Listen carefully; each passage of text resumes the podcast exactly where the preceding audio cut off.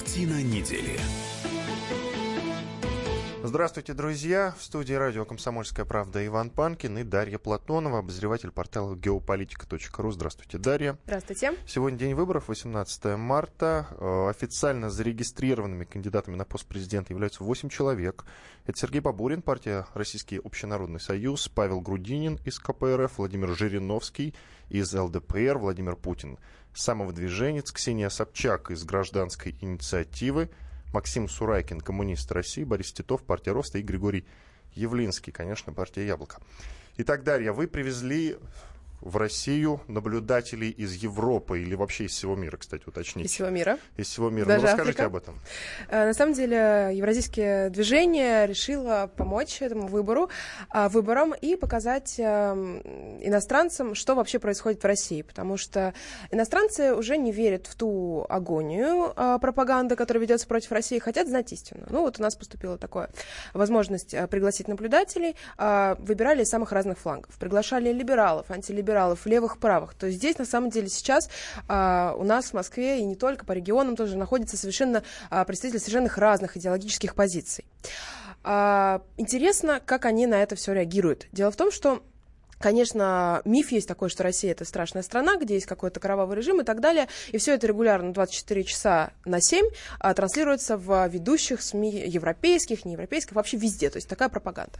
А, приезжают наблюдатели, начинают а, гулять, говорить с обычными русскими людьми на улице, пытаясь что-то сказать, привет, как дела, хорошо, и обнаруживают совершенно другую ситуацию. Смотрят наши СМИ, обнаруживают, что у нас есть свобода слова, которой там нету. Здесь можно критиковать власть и обнаруживают с удивлением такие ресурсы, как а, а, там, ну, оппозиция, оппозиционные СМИ, Ну, вроде «Эхо Москвы», телеканала «Дождь», «Медуза», «Настоящее которая- время», да. и так далее, которые там открыто выступают за то, что необходимо легализовать наркотики, там совершить э, государственный переворот, все такое прочее. И удивляются, такого у нас быть не может, особенно европейцы. Один пример. Э, Один э, мой знакомый главный редактор портала Эгалитера Консервацион во Франции, Ален Сараль, недавно был осужден на 7 месяцев закрытого режима, тюрьмы, а, в связи с тем, что он опубликовал карикатуру на Макрона. Какая Так там карикатура? же есть Шарли Эбдо, который публикует, я даже стесняюсь приводить какие-то примеры. Вот, и тут возникает вопрос. То есть получается, что есть карикатуристы, которые с системой а, в согласии, а есть те, которые, если что-то публикуют, их осуждают на 7 месяцев тюрьмы. Это демократия? Ну, как-то не совсем уж и демократия, что-то довольно странное такое. Может быть, Оруэлловская новелла, может быть, что-то еще. И а, что за карикатура у него была на сайте? Причем он ее лично не рисовал, он просто ее разместил. А, Макрон, и а, он изображен как такая марионетка а, Ротшильдов, там, Сороса и так далее. То есть Макрон как кукла. А, Семь месяцев закрытой тюрьмы. Очень странно. У нас такое возможно? Мне кажется, Ну, что... Вообще нет, конечно. А, Что касается Франции, у меня есть любопытный пример, и вам, как, э, к специ- как специалисту по Франции, э, я хочу вот озвучить э, пост в Фейсбуке. Пост принадлежит Марине Ахмедовой, это очень известный журналист, она писала в частности для русского репортера, не знаю, пишет ли сейчас. Ну вот я привожу ее пост. Во Франции сейчас проходит книжный салон, на котором Россия почетный гость. Я была во Франции в феврале на днях русской книги, и французы прекрасно нас встречали, показывая, что они интересуются русской литературой. На салоне ожидался визит президента Франции Эммануэля Макрона. Об этом заранее говорили Министерство иностранных дел и культуры Франции. Макрон действительно приехал на книжный салон, но демонстративно проигнорировал стенд почетного гостя России. Я все понимаю про неодобрение, которое мог вызвать у американских партнеров заранее огово- оговоренный визит Макрона на стенд почетного гостя. Я даже понимаю, что после того, как Франция сама пригласила российских писателей стать почетным гостем салона, многое изменилось, например, с Великобританией. Но неясно, куда делись гостеприимство Франции и ее воспеваемая веками в той же литературе галантность. Возможно, всем этим просто обделен один человек во Франции, сам президент Макрон. Ну, далеко не орел. А сами французы продолжают приходить на российский стенд и покупают как никогда много книг, написанных российскими авторами. Что касается Макрона, Дарья, вопрос у меня такой. Откуда такая, реально, откуда такая нелюбовь к России? Я даже могу привести пример, что он запретил телеканалу РТ Rush туда присутствовать на собственной инаугурации. Но тут любопытный момент. Он на тот момент, когда запрещал, еще не был президентом Франции. То есть, получается, он запретил какому-то СМИ присутствовать на инаугурации президента Франции, еще не будучи президентом Франции. Это как? Макрон просто представитель другой системы, другого видения мира. У него существует а, такая позиция либерализма в международных отношениях, когда пространство а, всего мира должно быть единым, без различий, без а, культурных различий. Единая идентичность, единые права человека, единого человека. А, и он не признает возможность множества мнений. Казалось бы, Макрон оперирует такими словами, как демократия, свобода слова, но при этом он сам своими же действиями запрещает РТ а, работать во Франции. Кстати, сейчас он ужесточает законодательство по СМИ а, и а, может лишить права РТ вообще транслировать на территории Франции а, свою информацию. Представляете, то есть закрыть сайт. А, это двойные стандарты. Это вот такой вот персонаж, который провозглашает права человека, но при этом какого-то одного человека, глобалиста, а, сторонника США, а при этом сторонника России, он в эту систему свою модель вообще не включает он а, провозглашает дружбу, но при этом на самом деле ведет войну. Так же, как сейчас. Он присоединился к этой агонии против Российской Федерации в обвинении а, России в а, отравлении экс-агента ГРУ. И происходит вот такая совершенно непонятная ситуация. Это... Да, он поддержал Великобританию. При этом, заметьте, а, Макрон на самом деле не является легитимным президентом. Почему? Он является да, легальным. Почему? Его же выбрали. Да, он является легальным, то есть он действительно получил а, большинство во втором туре, но проблема в том, что в первом туре у него было 26%, около того. И а, тут ситуация немножко странная, потому что у Марин было там 20... А, Марин Лепен. Марин Лепен, да. А, около 20, а, 22-23%, у Макрона 26%. А дальше дальше началась истерия в СМИ. Дальше все СМИ, от левых до правых, там от левых каких-нибудь либералов типа Либерасион а, до Фигаро, начали пропаганду против Марин Ле Пен, жесточайшую. Которая... Ну, тут, кстати, все понятно, потому что ее обвинили в связи с Россией. В связи с Россией, потом э, репост э, какого-то, публикация картинки, запрещенной в Российской Федерации террористической организации ИГИЛ на своей страничке, э, и дальше просто вообще по всем ее уязвимым точкам начали проходиться и просто гасить, включая а, тот факт, что а, в субботу, в День тишины, была опубликована газета «Либерасьон», обложка на которой было написано «Делайте, что хотите, но голосуйте за Макрона». Вот, такие вот, вот такая вот э, э, игра по правилам, которая почему-то не совсем по правилам. Ну, вернемся тогда к наблюдателям. Итак, приехали наблюдатели. Как они на, реагируют на все, что видят вокруг себя? Они говорят, что это не соответствует тому образу, который нарисовали западные СМИ. Что это просто э, риан авуар, как говорили мои знакомые французы, avec la réalité médiatique. Ничего общего с медиа- медиареальностью. А, они удивлены гостеприимством, им это очень нравится. Им говорили, что русские а, это такие а, пьющие, э, грустные люди с медведями. На поводках. На поводках, да. И э, совершенно живущие в каком-то тоталитарном режиме типа коммунистической эпохи, они приезжают, видят тут веселых людей, которые очень добрые, их э, водят по экскурсиям, рассказывают их про Россию, и они говорят с различными журналистами, говорят, что у вас можно говорить Э, то, что нельзя делать у нас. У вас можно открыто критиковать власть, у нас это делать нельзя. Если бы у нас так начали критиковать и набрасываться на Макрона, как ваши СМИ набрасываются на а, президента и критикуют его, то у нас бы просто эти СМИ подверглись бы закрытию. Угу. Любопытный момент. Украинская полиция и представители Национальной гвардии не пускают россиян в российское консульство во Львове для голосования на выборах президента. Здание, где располагается один из избирательных участков, огородили металлическим забором. Я напомню, что в МВД Украины э, заявили, что 18 марта россиян, то есть сегодня, россиян не пустят прям заявили в МВД Украины, что россиян не пустят в дипломатические ведомства для участия в президентских выборах. При этом здания будут усиленно охраняться. В МИД России назвали такое отношение Киева беспрецедентным и противоречащим международным нормам. Кроме того, уже в ОБСЕ призвали украинские власти не препятствовать россиянам принять участие в выборах президента. Конечно, в нашем СПЧ, э, Совете по правам человека, тоже раскритиковали мнение члена СПЧ Николая Сванидзе.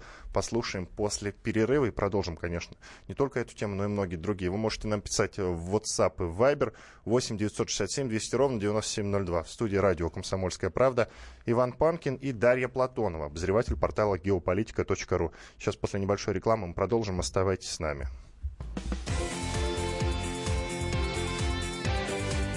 Картина недели. Здравствуйте, друзья! Это новая программа на радио «Комсомольская правда», которая называется «Подзарядка». С вами Вероника Борисенкова. И Сергей Краснов. Подзарядка – это заряд самой необходимой информации для того, чтобы начать новый день вместе с нами. Мы работаем по будням с 7 до 11 по московскому времени. На подзарядку становись.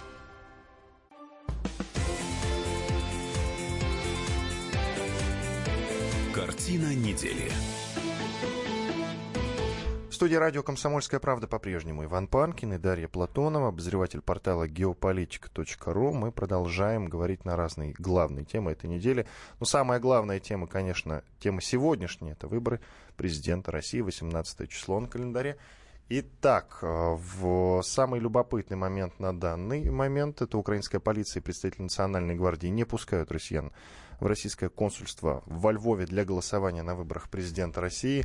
Э, о намерении помешать россиянам изъявить волю на выборах главы своего государства заявил сам Арсен Аваков, э, что я считаю просто прямым нарушением всех э, вменяемых и невменяемых международных норм, извините. Аналогичная ситуация наблюдается в Одессе, такая же, как и во Львове. Давайте послушаем мнение Николая Сванидзе, журналиста, историка, члена Совета по правам человека.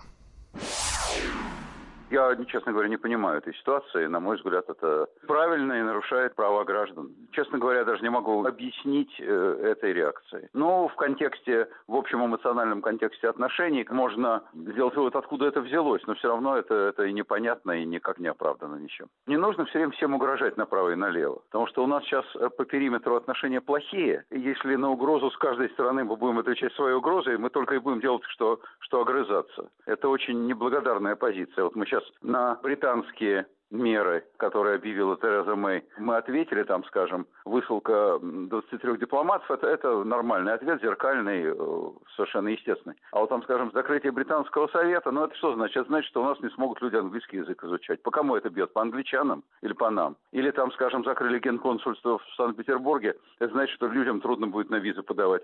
Чьим людям? Английским? Нашим. Поэтому не, не, не всегда, не всегда, так сказать, жесткость ответа, она бьет по тем, э, кто нанес по нам удар. Иногда бьет по своим. Здесь нужно, на мой взгляд, соблюдать спокойствие и аккуратность. Николай Сванеза, историк и журналист, прокомментировал нам действия Киева в целом по запрету россиянам голосовать, вот, участвовать в выборах президента России. Дарья, есть что сказать? Демократия по-украински, конечно, не может не удивлять, так же, как демократия по-французски, о которой мы до этого говорили, и всех мерах, которые Франция сейчас применяет и, возможно, тоже станет зачинщиком санкций против Российской Федерации из-за дела Скрипаля, о котором, я думаю, мы сегодня тоже поговорим. Да, сейчас, через пару минут. Ну, кстати, можно уже приступить. Э, любопытно, среди прочего. Э, вот Николай Сванидзе, мой хороший друг, Николай Карлович, э, говорит, вот, отве- вот ответили мы Британии. Но во многом этот ответ ударил по нам самим, поэтому в данном случае лучше сохранить спокойствие. Я бы, я бы, конечно, спросил сейчас, спрошу, возможно, попозже у Николая Карловича, но вот даже если ОБСЕ, ОБСЕ э, призвала э, Киев соблюдать права россиян на выборах, э, СПЧ, в котором он стоит, тоже призывает. Ну а как не отвечать? А как? Просто глаза закрыть, что на Украине нарушают права я даже не знаю, русского человека, наверное, некорректно говорить, нарушают права граждан России давайте перейдем тогда к обсуждению ситуации с, с, к обсуждению истории с Лондоном. Итак, кризис в отношениях с Лондоном. С чего все началось? Началось все с того, что э, был отравлен э, бывший разведчик по фамилии Скрипаль. Э, премьер-министр Великобритании Тереза Мэй выступила в парламенте страны и, объяв... и обвинила Москву в причастности к отравлению этого самого бывшего офицера ГРУ Сергея Скрипаля и его дочери. По словам Мэй, для этого было использовано нервно-паралитическое вещество, разработанное в СССР. В МИД России заявление Мэй назвали информационно-политической кампанией, основанной на провокации. Ну давайте послушаем, что сказал Тереза Мэй конкретно. Согласно Венской конвенции, Соединенное Королевство высылает 23 российских дипломата, которые были опознаны как офицеры разведки под прикрытием. У них есть одна неделя, чтобы покинуть страну. Это будет самая крупная одновременная высылка дипломатов за 30 лет. И она подчеркивает тот факт, что это не первый раз, когда российское государство действует против нашей страны.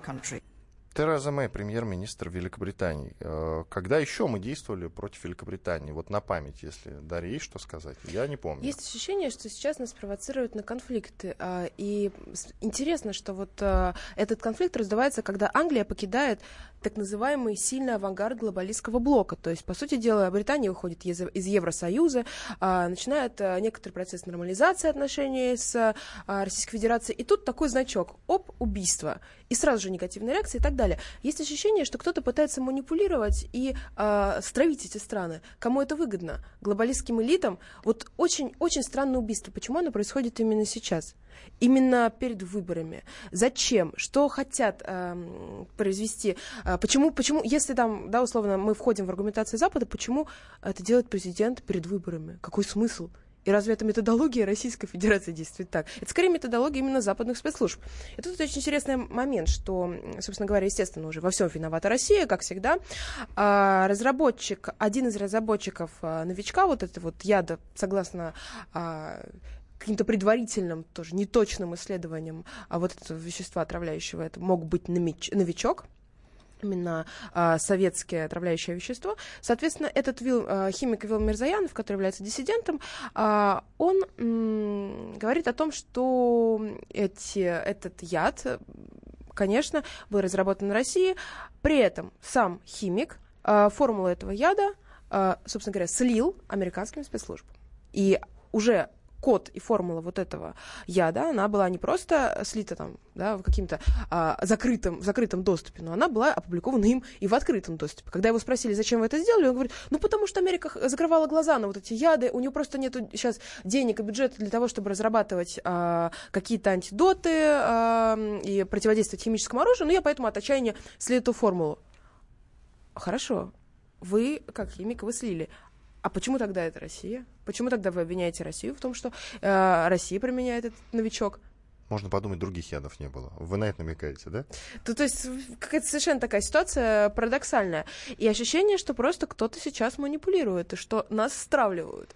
И ситуация на самом деле напоминает э, вот некоторые такие провокации по эскалации конфликта э, с убийством Карлова тоже. Кто-то пытался, кто-то зачем-то убивает Карлова, да, в Турции. Россия, в принципе, практически молчит на это, да, то есть Россия э, не отвечает зеркально, сбивают самолет в Турции, да, та самая история, когда у нас началась, э, началось обострение э, российско-турецких отношений. И сейчас тоже нас открыто провоцируют. И в этой ситуации Россия ведет себя очень достойно. А Россия ведет себя как дипломат.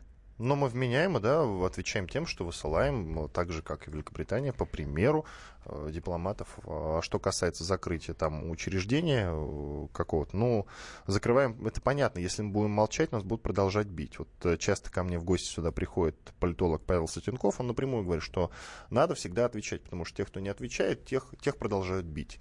А те, кто, э, тех, кто собственно, э, дает какой-то ответ, желательно правомерный, конечно, Э, к тем уже начинают относиться осторожно. Тут есть мнение эксперта на сайте kp.ru. Антон Нуткин, эксперт по химическому оружию, бывший инспектор ООН по Ираку, возглавлявший лабораторию в том самом институте, который якобы разработал новичка. Я его цитирую. «Я занимался уничтожением российского химического оружия и могу ответственно заявить, что у нас на вооружении никогда не было вещества с таким наименованием. Вообще очень странно, что британские специалисты установили формулу этого суперсекретного яда, о котором никто не знает, суперсекретного в кавычках. Непонятно и другое, как они смогли определить, что оно изготовлено в России. Если знать технологию, то невозможно установить, кто произвел химическое оружие. При одинаковом методе состав вещества будет полностью идентичен. Так что у меня эта новость вызывает одни вопросы. Конец цитаты. Антон Уткин, эксперт по химическому оружию. Вот такие дела. А, давайте послушаем мнение Светланы Терминасовой, президент факультета иностранных языков и регионоведения МГУ, она же британовед. Слушаем.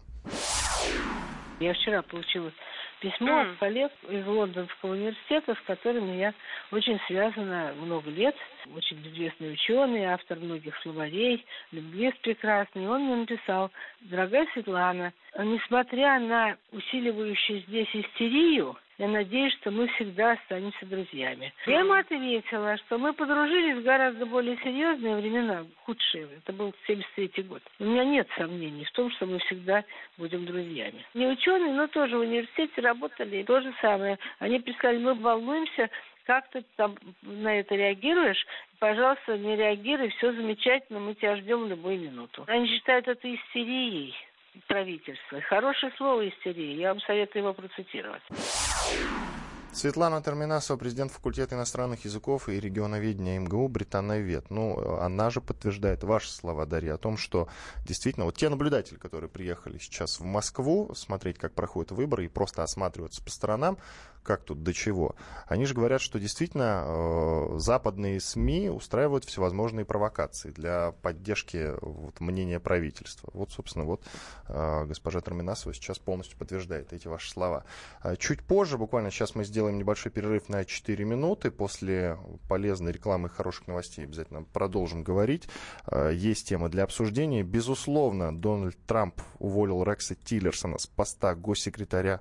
Это одна из важнейших тем этой недели. Мы ее обязательно обсудим. Э, для справки поговорим, кто и почему покидал Белый дом, почему э, двойное подчеркивание, потому что действительно мне хочется понять и разобраться. Э, вот как реально Дональд Трамп приходит к выводу, что вот от, от этого конкретного человека нужно избавиться. Тут есть еще один любопытный момент. Тот самый Рекс, э, Рекс Тиллерсон узнал о том, что он больше не работает на, на Америку, можно так сказать, на Дональда Трампа, из твита из Твиттера, серьезно. Иван Панкин и Дарья Платонова в студии. Оставайтесь с нами. Картина недели.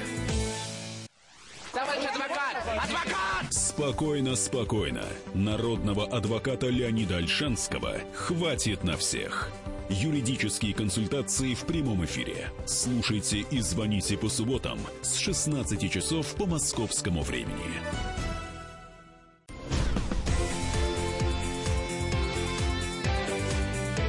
Картина недели. В студии радио «Комсомольская правда» по-прежнему Иван Панкин и Дарья Платонова, обозреватель портала geopolitika.ru. Продолжаем обсуждать самые главные темы не только дня сегодняшнего, но и всей недели, конечно. А сейчас мы переходим к обсуждению того, что происходит в США. Дональд Трамп э, уволил одного из э, своих самых ближайших соратников Рекса Тиллерсона. Вообще очень такой э, известный человек в США, очень умный. В принципе, поэтому его увольнение вызывает массу вопросов. А, причем любопытный момент. Он уволил его по твиту. Ну, в смысле, Рекс Тиллерсон реально узнал о том, что он больше не работает на Трампа и на правительство, и на Соединенные Штаты, из Твиттера. На этом посту э, его заменит глава ЦРУ Майк Помпео. Э, собственно, новым директором разведывательного управления, э, тоже любопытный момент, впервые станет женщина. Этот пост займет Джина Хаспел, то есть э, нынешний глава Майк Помпео займется делами Рекса Тиллерсона, то есть он станет главой Госдепартамента, а, соответственно, директором ЦРУ станет вот эта самая Джина Хаспел. Что вообще по поводу всего этого думаете, Тарья? Изменения колоссальные. За последнее время Трамп практически там 10 человек уволил. У него а полностью... я даже могу перечислить. Угу. Я даже могу перечислить, кого он уволил, кого и почему. Сейчас вот только открою эту замечательную ссылку. Ну вот Бена, наверное, яркий случай, да, это был его главный идеолог, который именно ему а, разработал доктрину популистского восстания, э, он ушел, а, и, кстати, сейчас недавно выступал на Конгрессе партии Национальный фронт во Франции на прошлой неделе, а, не придав своей идеологии и развиваясь дальше в сторону популизма, поддерживая консервативную популистскую революцию в Европе.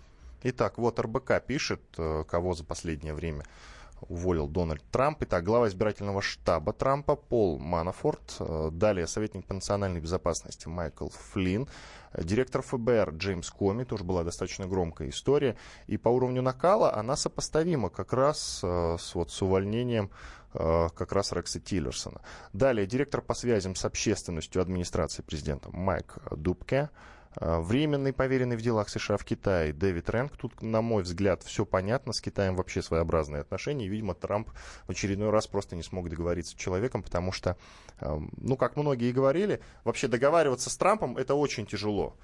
А, далее официальный представитель Белого дома Шон Спайсер – Энтони Скоромучи, все помнят эту громкую историю, тоже он недолго пробыл на своем посту.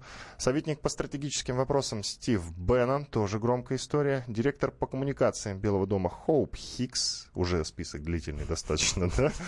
Ну и вот госсекретарь Рекс э, Тиллерсон. Это не все, это только основные, а вообще из команды сколько людей разбежалось. Одно время они постоянно сыпались новости о том, что вот тот уволен, тот с тем не договорился, ну и так далее и тому подобное. В общем, самый любопытный момент, почему Дональд Трамп э, не хочет договариваться со своими подчиненными. Он вообще не хочет искать ну, какие-то камни, камни преткновения. В смысле, он их сам находит.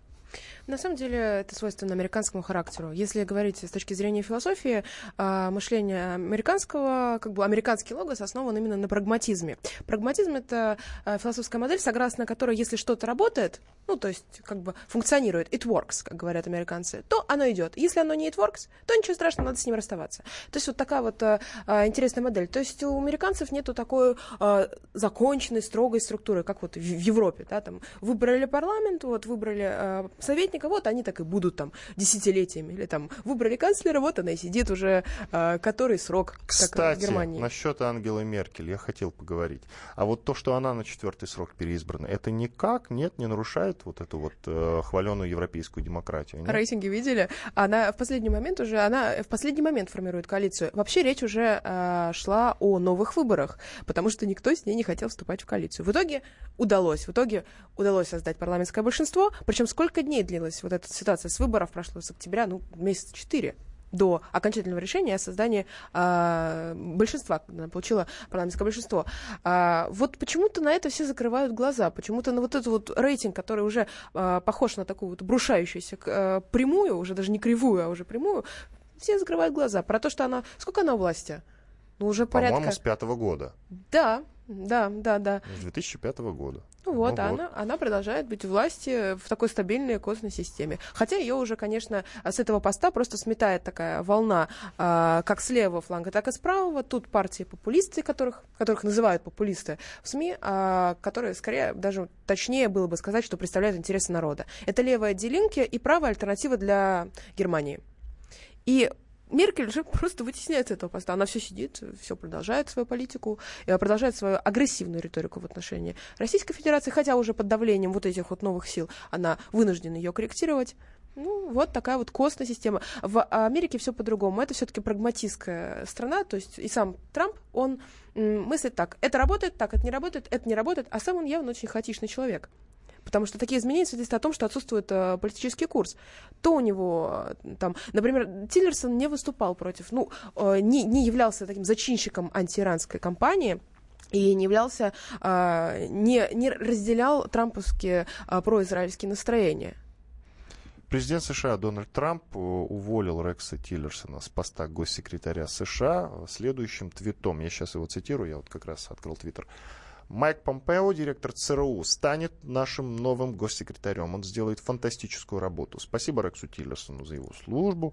Джина Хаспел станет новым директором ЦРУ и первой женщиной на этом посту. Поздравляю всех, написал Трамп. Вот такой веселый твит. А, позднее Трамп объяснил отставку Тиллерсона имеющимися разногласиями. А, источники The Washington Post уточняют, что президент США просил Тиллерсона оставить пост главы Госдепартамента еще в минувшую пятницу, 9 а, марта. Ну, значит, в прошлую пятницу.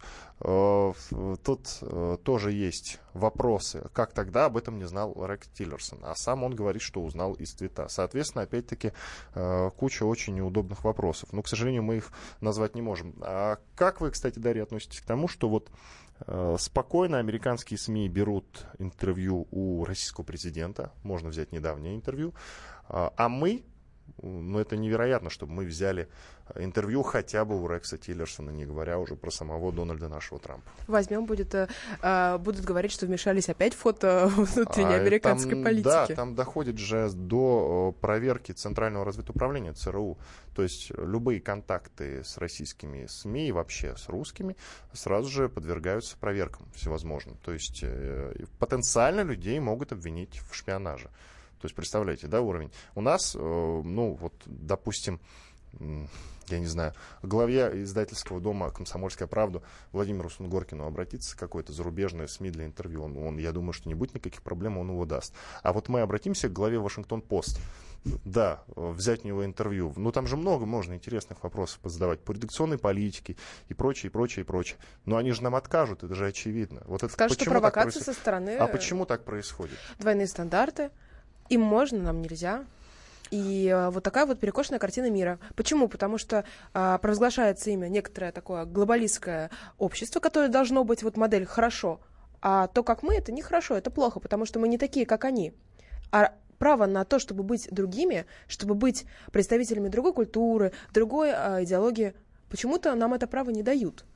Унификация такая система, что вот есть то, как нужно, а вот Россия делает не так, как нужно. Открытое общество в терминологии Карла Поппера, идеолога как раз э, современного консерватизма, и его враги. Странно, они сочетаются. Вроде как-то закрытое общество и его враги, а тут открытое общество и его враги. Ну вот, мы, мы такой враг. Мы с, нашей, а, с нашим стремлением а, а, к установлению многополярности, мы к нашим желаниям отстоять собственный суверенитет, мы враги. Мы всегда будем врагами. Как бы мы ни отвечали. Госсекретарь, извините, э, госсекретарь США Рекс Тиллерсон, который был уволен во вторник 13 марта в, вот в своем, в своем заявлении финальном, это произошло 13 числа, уточню, упомянул Россию. Э, он прокомментировал свою отставку и, среди прочего, призвал Москву пересмотреть собственную политику, чтобы не оказаться в большой изоляции. Я его цитирую. «Россия должна тщательно оценить, как ее политика соответствует интересам российского народа и всего мира вообще. Продолжение нынешнего курса с большой вероятностью приведет к ее большой изоляции, а это не будет ни в чьих интересах, предупредил он. Но он оговаривается, что это ни в чьих интересах, но тем, но тем не менее они продолжают настаивать на санкциях, к которым активно подключают Европу.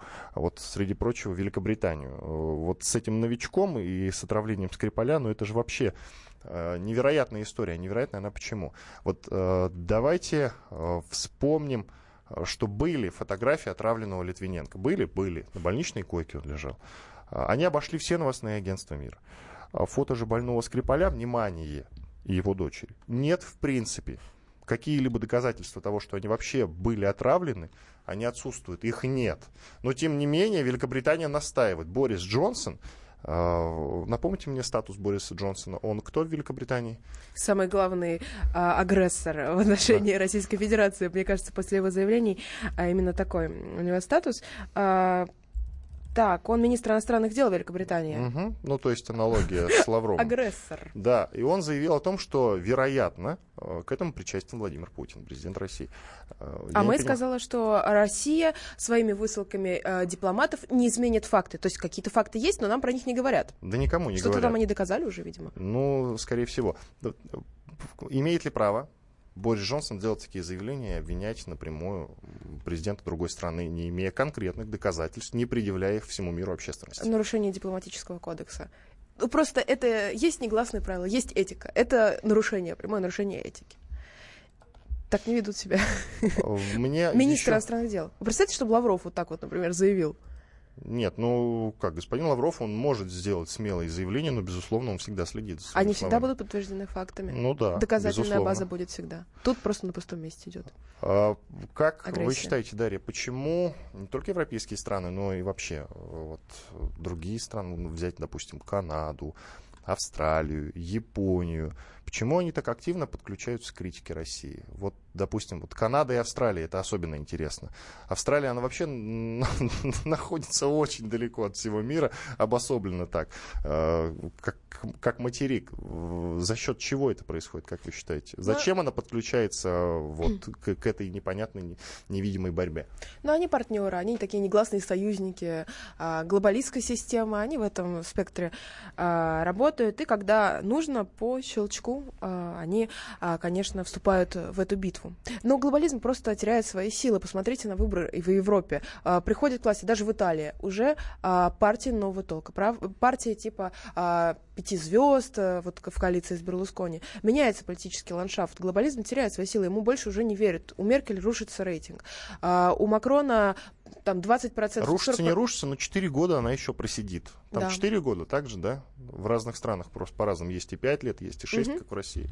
А насчет Канады э, я расскажу очень интересную историю о том, как вообще э, Канада следит за тем, что происходит в мире. У меня есть любопытная история, называется э, «День если» или «Если однажды». Это мероприятие, которое было проведено 19 февраля 1942 года. То есть о том я расскажу, как Канада узнала о Второй мировой войне. Продолжим через пару минут в студии Иван Панкин и Дарья Платонова. Картина недели. Садомиты, извращенцы, моральные уроды.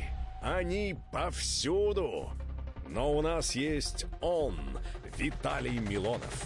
потаскушки и либеральные сетевые хомячки. Закончилось ваше время, наступает наше время, наступает программа «Депутатская прикосновенность». Будет жарко, а возможно и больно. Программа «Депутатская прикосновенность» с Виталием Милоновым. Каждый вторник с 9 вечера по Москве.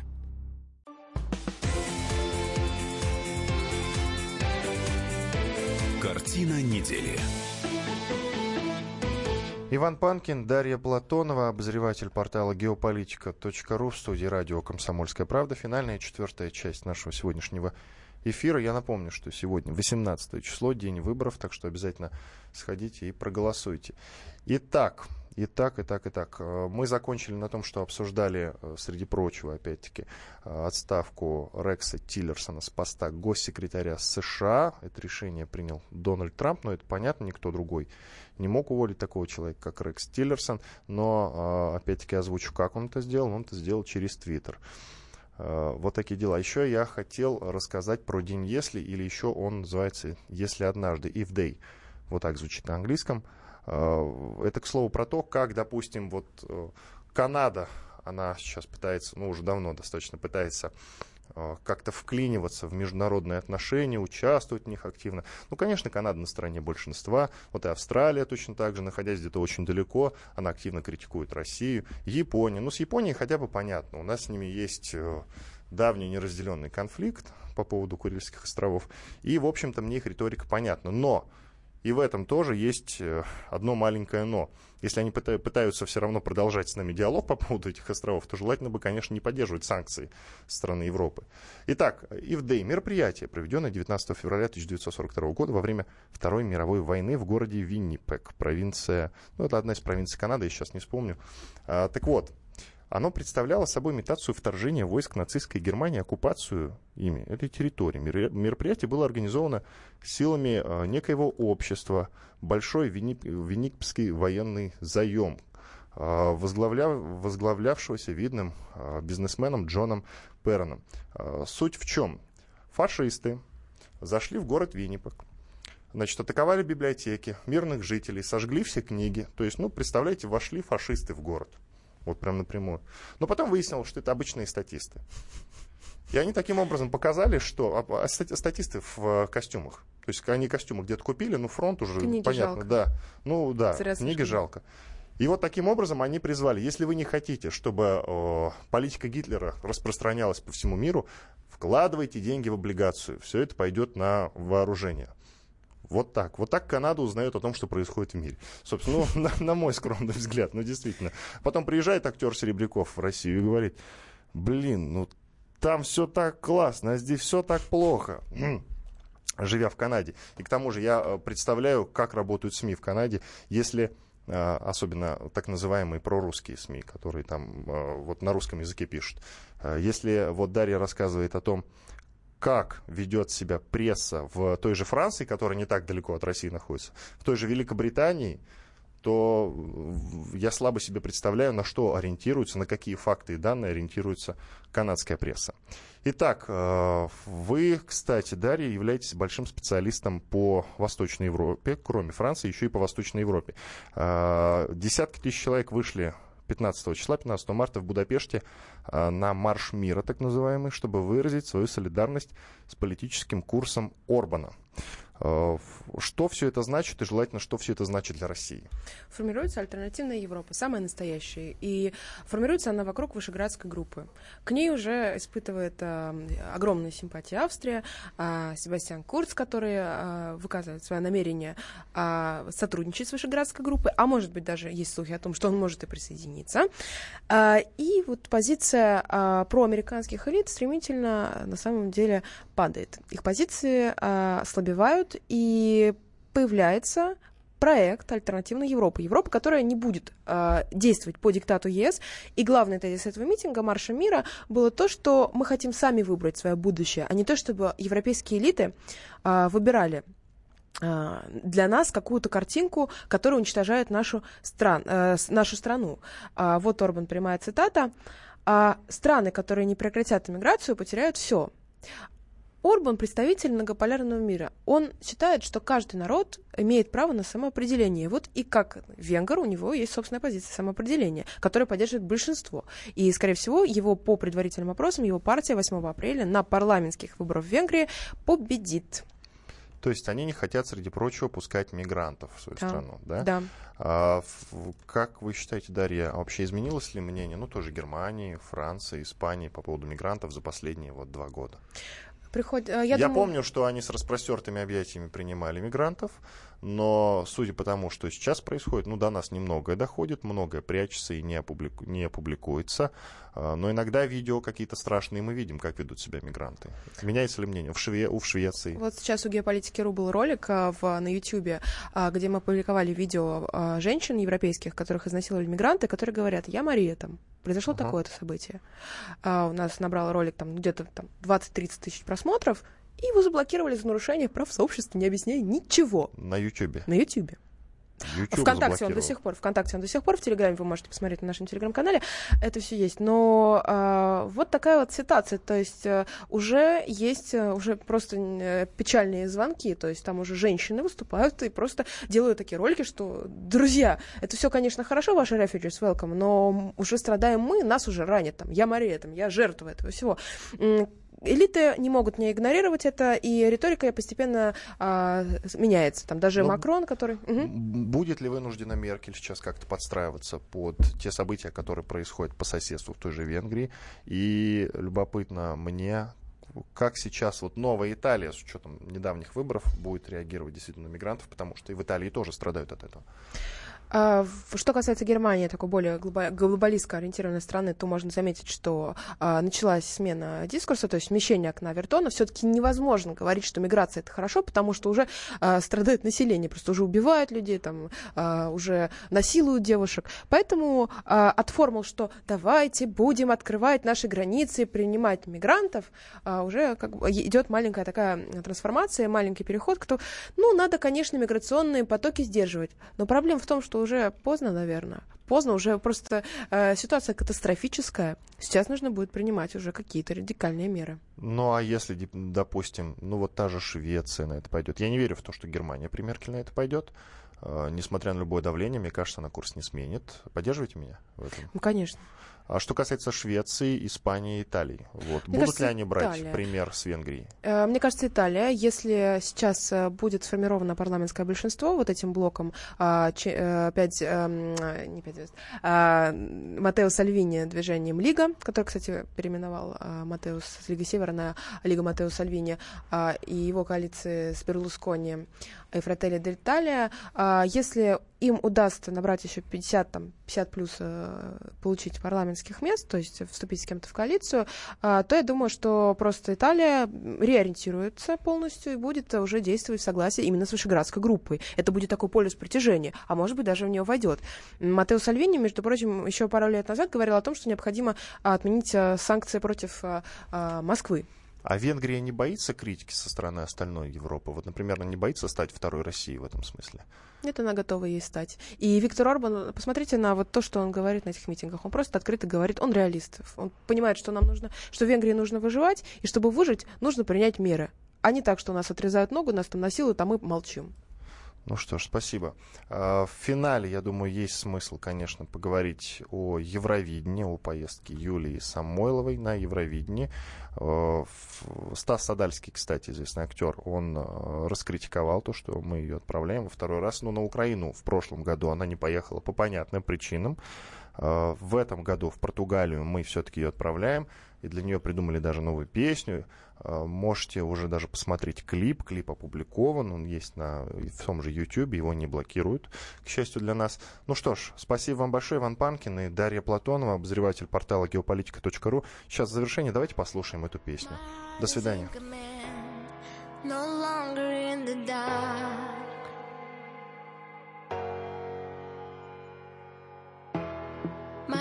Castle in the sand. Snow made of stone and rock.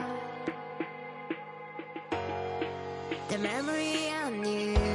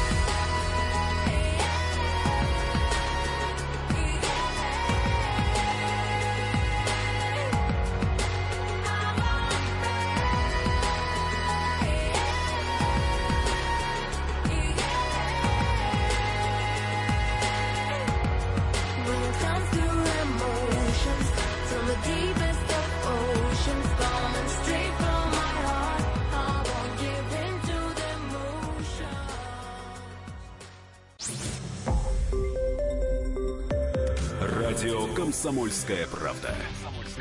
Более сотни городов вещания и многомиллионная аудитория.